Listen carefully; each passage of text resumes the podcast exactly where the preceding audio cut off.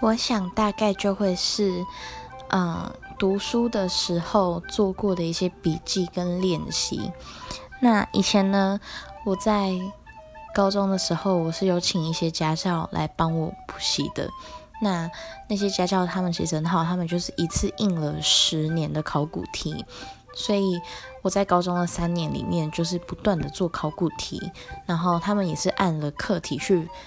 排去分类的，所以。我这十，我这三年的高中生涯里面，我就是一直做着十年的考古题，然后去准备，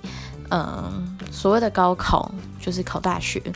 那后来呢，我妈在我毕业的时候，就把我的笔记跟练习呢，要么丢掉，要么，嗯，送给了别人，让我觉得很可惜。我其实很舍不得，但是我知道，其实这一切对我来说，或许已经没有用了，只是它是我一个努力的证明，所以很舍不得。